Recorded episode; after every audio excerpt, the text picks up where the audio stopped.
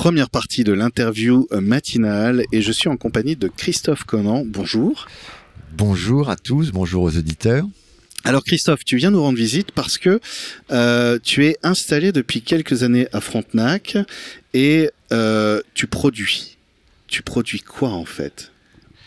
Alors, je suis effectivement euh, installé à Frontenac. Je, commence avec un mot un peu producteur. C'est un peu pour, pour biaiser tout ça, mais... Alors, je produis des sculptures et des peintures. Je produis pas mal de sculptures, notamment des méduses, des des calamars. J'aime beaucoup la vie marine. Ouais. Euh, j'aime beaucoup, euh, en général, la nature, et donc je passe mon temps à la décrire. Et j'ai monté une exposition sur laquelle je travaille en fait depuis 20 ans, parce que je l'ai fait, je, je l'ai fait beaucoup tourner, qui s'appelle Nature vivante, et qui s'occupe de décrypter le vivant à travers les stratégies d'adaptation. Ok. Donc selon le choix des animaux est fait en fonction de leur stratégie. Euh, ça va du camouflage euh, au leurre, à l'imitation. Euh, il y en a plein, c'est très passionnant. Alors, en fait, tu es ici aujourd'hui parce que rendons à Thibaut ce qui appartient à Thibaut. Thibaut, donc, qui est aussi à la radio, vit à Frontenac et il m'a dit il y a un artiste assez dingue, incroyable à, Frontenac et je, pense que ce serait vraiment très très chouette que, que tu le rencontres et, qu'on qu'on l'interviewe, etc. J'ai dit bah ok, je regarde, mais carrément, ok, ça m'intéresse. Et en regardant ton site, je vois donc que tu as Frontenac depuis 6 ans, mais en réalité, ça c'est presque, je vais dire, euh, c'est la suite d'un parcours qui a commencé déjà il y a un moment et à Bordeaux déjà. Oui, oui, bien sûr. Ça faisait euh, presque une quinzaine d'années déjà que j'étais dans le centre-ville de Bordeaux. Et j'avoue que la tournure des événements, euh, je trouvais dans, la manière dont le monde euh, aborde, aborde la vie, de, me plaisait de moins en moins. Et j'avais envie d'un retour à la nature. Et puis surtout d'un arrêt du système de consommation que j'avais. Et donc je me suis dit euh, que j'allais aller à la campagne et que j'allais faire un jardin et que j'allais continuer à faire mes sculptures et mes peintures. Ce que j'ai fait. Artiste, artiste, c'est, euh, c'est, j'imagine avant tout une sensibilité. Tu, on en parlait en off. Tu es là aussi pour questionner, penser le monde, mais penser le monde avec tes propres outils à toi, en fait, avec euh, surtout euh, avec ta sensibilité, ton émotion, c'est quoi en fait euh, Est-ce que tu te souviens de ce moment où tu as besoin, où tu n'arrives pas à faire autrement, enfin tu as ce besoin impérieux d'exprimer ça de cette manière-là, en sculpture, en peinture, où, tu arrives aux limites de quelque chose peut-être? Alors, c'est un désir en fait. C'est un grand désir la création. C'est un besoin de, d'exprimer ses, ses sentiments. Donc effectivement, euh, moi j'adore ça et je trouve que le, je trouve que d'une certaine manière, euh, euh, l'artiste il est, un témoin d'une époque. Donc bah, finalement, c'est presque un travail journalistique qui, qui va finalement essayer de décrypter le vivant qui l'entoure et, son fonctionnement. Quand je parle du vivant, c'est aussi bien l'homme que la nature puisque euh, en dehors euh, d'avoir traité, euh, en, réalité, mon travail tourne autour de, de, quatre sujets. je tourne en rond autour de ces quatre sujets, et qui sont donc la peinture ou, la, ou, la, ou la sculpture animalière, il n'y a, rien de plus classique que ça, le portrait, j'ai fait beaucoup de portraits, des portraits qui étaient plutôt surréalistes, ou euh, en, fait, c'était pas des portraits, enfin, les, gens, c'était des portraits intérieurs, en fait. Hein. Tu dessines une aura presque. Euh, voilà, exactement. C'était. tu regardes derrière le rideau. Voilà, je regardais derrière le rideau. Donc ça, moi je suis assez surréaliste en réalité comme euh, comme comme forme d'art, on va dire que Dada ou des gens comme ça, quoi. voilà, des, des, des, mouvements comme ça, je veux dire. Et donc dans le mouvement Dada, c'est Max Ernst, c'est euh, euh, Tanguy, enfin il y en a plein de tous les surréalistes euh, et dadaïstes. Donc moi ça c'est un petit peu mon influence. Et donc ces portraits ils étaient faits comme ça. Alors sur bois, je peins, je, peins beaucoup sur, sur bois. Et donc, euh, pour les auditeurs qui ne voient pas, c'est surtout une, une, une multitude, c'est assez coloré, c'est une multitude de, de morceaux de bois, en fait, qui sont collés les uns aux autres, avec des bouts de ferraille, des trucs, c'est assez, c'est presque du bas-relief. Hein. Euh, et donc, bah, donc là, avec ces techniques-là, j'ai fait toute une série de portraits. Donc évidemment, j'ai parlé de l'homme. Euh, avec Nature Vivante, euh, j'ai parlé euh, évidemment de la nature. J'en parlais tout de suite, où c'est le, euh, basé sur la sur, la, sur, sur les stratégies d'adaptation. Et puis euh, il y a un troisième volet euh, que j'ai aussi sur lequel j'ai beaucoup travaillé, c'est que j'ai fait des retables religieux sur bois toujours aussi. Et donc là évidemment c'est l'histoire de l'humanité. En fait j'aime bien les histoires. Mm. Je- euh, J'aime bien raconter une histoire. Je ne peux pas faire une exposition sans, Sans sans qu'il y ait- y un fond et sans qu'il y ait une, une trame et et donc, euh, bah, euh, et donc, par exemple, euh, pour, pour nature vivante, et ben c'est bah, l'histoire de la nature. Et puis pour, le, pour la Bible, c'est quoi d'autre d'une certaine manière Je le mets entre guillemets, mais c'est c'est un peu l'histoire de l'humanité. Et, euh, et donc les portraits, j'avais fait une série qui s'appelait De l'Australopithèque à nos jours. Ouais. C'est pareil, donc on retrouve encore cette idée d'évolution qui est vraiment euh, très très euh, présent dans mon travail, où finalement j'étudie même ma propre évolution, ma propre évolution technique. Ou... Mais en tout cas, mon vrai sujet, c'est effectivement l'évolution. Et euh, donc euh, par rapport à ça, j'ai donc euh, présenté plusieurs fois des expositions et puis évidemment je fais des réflexions. Euh, comment dire philosophiques évidemment qui entourent tout ça. Euh, Est-ce que, est-ce que tu crois euh, qu'aujourd'hui, justement, dans, notre, dans notre société actuelle, dans ce temps présent qu'on vit, parce que je ne connaissais pas, je connais pas les sociétés d'avant, je connais pas celles de demain, mais dans celle d'aujourd'hui, est-ce que tu, tu as l'impression des fois qu'on qu'on manque pas un peu de philosophie, justement? Mais bien sûr, on est euh, totalement euh, bouffé par la matière au dernier degré. Euh, C'est-à-dire qu'en fait, euh, ben, nous sommes devenus des matérialistes. Et euh, malheureusement, notre vie spirituelle est complètement laissée de côté. Et, C'est- presque un gros mot des fois, non c'est presque un gros mot, oui, oui, peut-être, mais en tout cas, c'est très très dommage. Puisque peut-on se satisfaire d'une réellement d'une consommation permanente? Alors que finalement on devrait consommer beaucoup plus de choses spirituelles, à mon sens. Et surtout, ça donne des idées euh, sur de, sur finalement sur la manière dont on vit. Euh, Peut-être, euh, euh, il ne s'agit pas de con- consommer moins. Il s'agit simplement de ne plus penser à consommer et de penser Oui. à autre chose. Il y a des choses bien plus, euh, je dirais, importantes en réalité pour nous et pour notre bonheur. Parce que si on cherche le bonheur dans la consommation, ce qui pose un problème, c'est que pour consommer, il faut beaucoup d'argent. Hein, donc euh, bah, on, on- on travaille pour consommer, tout ça se mord la queue. Du coup, on consomme pour oublier qu'on travaille pour consommer. Voilà, Et, exactement. et- et puis, et puis, en fait, quelque part, est-ce que la personne qui nous vend cet objet peut réellement nous vendre quelque chose qui nous satisfera définitivement? Parce que comment, com- comment elle fait après pour nous vendre un autre objet? C'est, c'est, je veux dire, euh, on ne peut pas être heureux en consommant parce que celui qui nous vend doit nous vendre la suite, la suite, la suite, la suite, puisque son job c'est de nous vendre. évidemment. Donc, Donc, ça- euh, donc il se débrouille pour que ça ne s'a- s'arrête jamais. c'est, presque de l'addiction en fait. C'est de l'addiction. On tu crois ouais que l'addiction. tu, tu, tu sens aujourd'hui qu'on est dans un système euh, qui, qui nourrit l'addiction ouais? Évidemment, tout est fait pour. Tout est fait. euh, moi, je, malheureusement, j'ai continué à fumer, malheureusement. Donc, je suis addict au tabac, mais c'est exactement le même principe. C'est-à-dire que c'est un espèce de besoin, une espèce de, de dépendance que, le- que, que l'on se crée euh, nous-mêmes, en réalité, euh, parce qu'on tombe dans. dans qui nous soulage. J'aime bien le parallèle avec la cigarette parce que c'est euh, c'est ça, c'est on, on est tendu, nerveux, anxieux, on fume, ça nous libère deux minutes et puis après en fait Après, il faut recommencer. il faut recommencer. Voilà. Alors, en fait, ce qu'il faudrait faire, c'est arrêter de fumer. Ouais, ouais, ouais. Et donc en fait, je pense qu'on en est au même point dans notre société, puisqu'on consomme, je crois qu'à partir du mois de juin, euh, Ouais, on a cramé la moitié, On a la, la cramé plupart déjà. de ce que, oui. on a cramé la totalité de ce, de, de ce qui s'est renouvelé, de ce que la nature a renouvelé. Donc, Eh, c'est c'est vrai que c'est l'avantage aussi de la spiritualité, c'est qu'il n'y a pas de limite sur la euh, spiritualité. exactement. On peut être en croissance infinie là. Faudrait le dire au, au, au, au marché. Oui, alors euh, on est on est euh, dans la la croissance infinie, mais euh, euh, on est surtout dans le bonheur en réalité, puisque euh, en réalité la spiritualité apporte énormément de satisfaction et, comment dire, et, et d'une manière simple.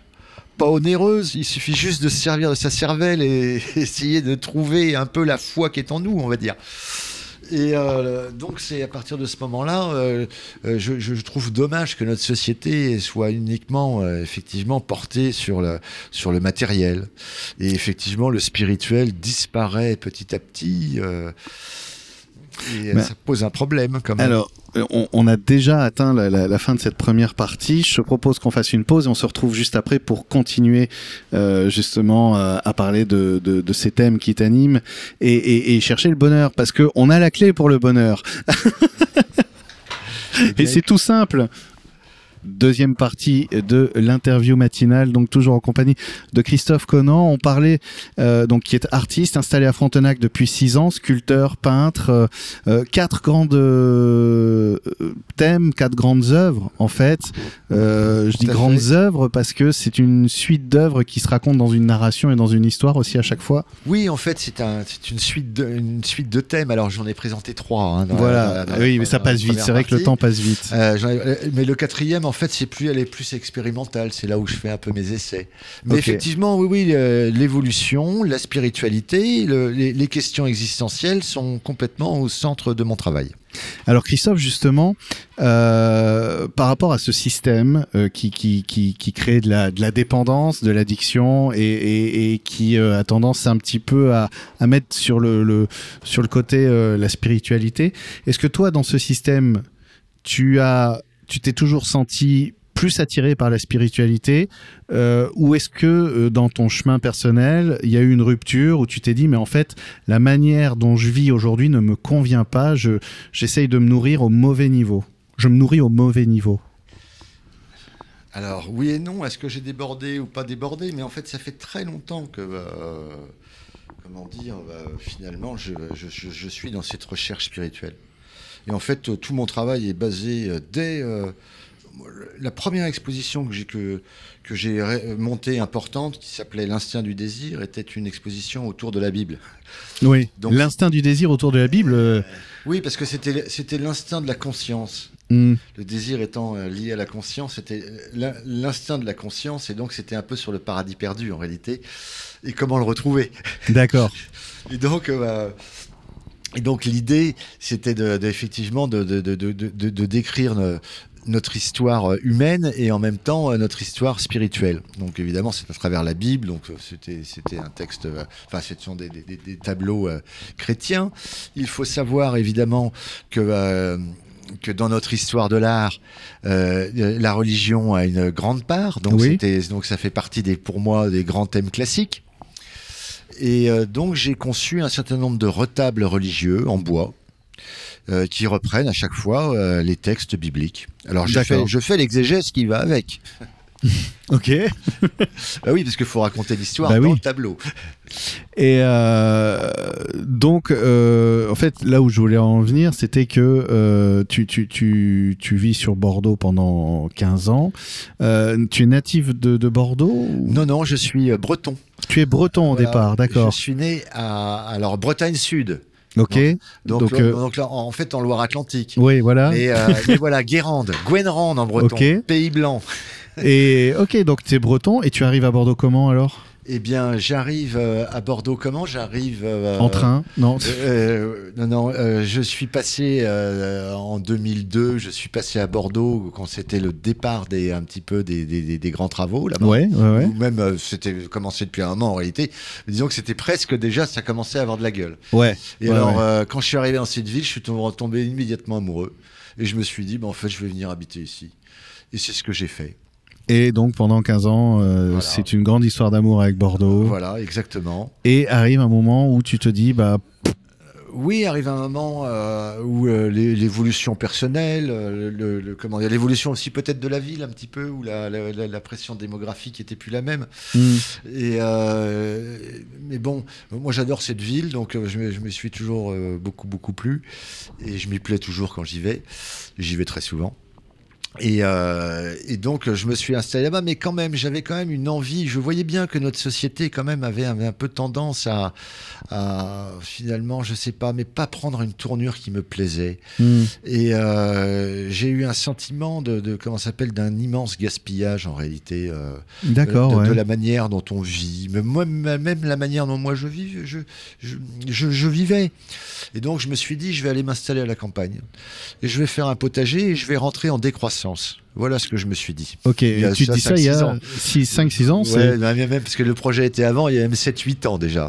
Ça a comme j'ai ça arrive tôt alors en fait, par j'ai- rapport à une tendance qu'on peut voir aujourd'hui qui a accéléré justement sur ces deux dernières années. le vrai tournant en fait pour moi, il est 2010. Ouais. Voilà, il est 2010 pour moi, c'est un vrai tournant, un vrai commencement où, euh, de, de, de, de changement de paradigme. Et là, j'ai vraiment euh, changé totalement d'idée. euh, Qu'est-ce qui se passe Sur en la vie. 2010 euh, J'en sais rien ce qui se passe. J'essaie de chercher sur la scène internationale 2010. euh, Il n'y a rien de spécial justement. Ouais. Tout, tout va bien. C'est juste, c'est juste peut-être il y a quand même. Ça, là, là, je crois qu'à ce moment-là, on s'aperçoit un peu quand même de la- l'impact de l'humanité sur la planète. ouais. Et là, je crois qu'en 2010, euh, plus personne ne peut euh, fermer les yeux et tout le monde ne, tout le monde peut- ne peut que le voir. Et en fait, c'est un peu ça. Donc moi, je le vois avec les autres. Et je me dis, ben, il faut changer.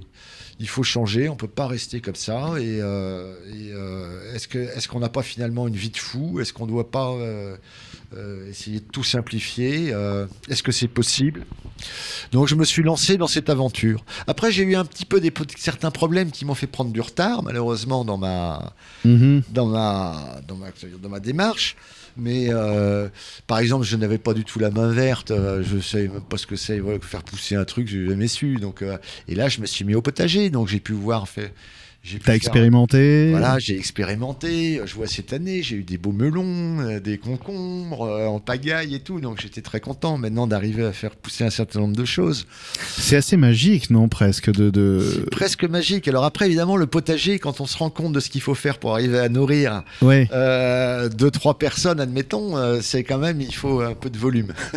Mais c'est- là que je trouve ça intéressant parce que quelque part, tu te confrontes à- à- au réel, c'est-à-dire de dire bon, moi je vais changer et aujourd'hui, euh, bah, c'est une sacrée tâche ardue en fait, et, tu- et, et, tu prends conscience aussi de, de bah c'est ça a besoin d'un mouvement de masse en fait, j'imagine pour ça, parce que oui, on ne peut pas nourrir l'humanité avec le potager d'un voisin sympa. Mais non, c'est pas possible. Alors comment on fait? Comment toi tu voudrais faire aujourd'hui? Eh bien, euh, je ne vois qu'une seule solution, c'est d'agrandir mon potager. Et donc d'être un voisin encore plus sympa. oui, oui. Là, non, mais je pense qu'aujourd'hui, effectivement, on a, on a, on a, on a intérêt surtout à, à- à, comment dire, à, à changer. Je crois, c'est plutôt l'état d'esprit en réalité, Ouais. puisque bah, on est vraiment euh, obsédé par la consommation et tout ça. Je vois bien les gens autour de moi, ils veulent leur truc, tout le monde veut son truc. Aucune résistance à la frustration. Il faut y aller tout le temps. Et en fait, euh, bah, bien, quand on regarde, euh, bah, si on commence à réfléchir sur la, sur, la réalité des, des choses, des impacts qu'on a quand on fait un certain nombre de choses, euh, on peut se rendre compte qu'on peut réduire tout ça en réalité et, euh, et- et vivre surtout beaucoup plus simplement. C'est un petit peu ce qui nous manque. C'est, euh, on parlait de spiritualité tout à l'heure. Ce qui manque à notre monde, évidemment, c'est le spirituel. On est devenu un monde euh, complètement bouffé par la matière. Et alors avec les ordinateurs et tout ça, c'est encore plus merveilleux, encore plus attractif.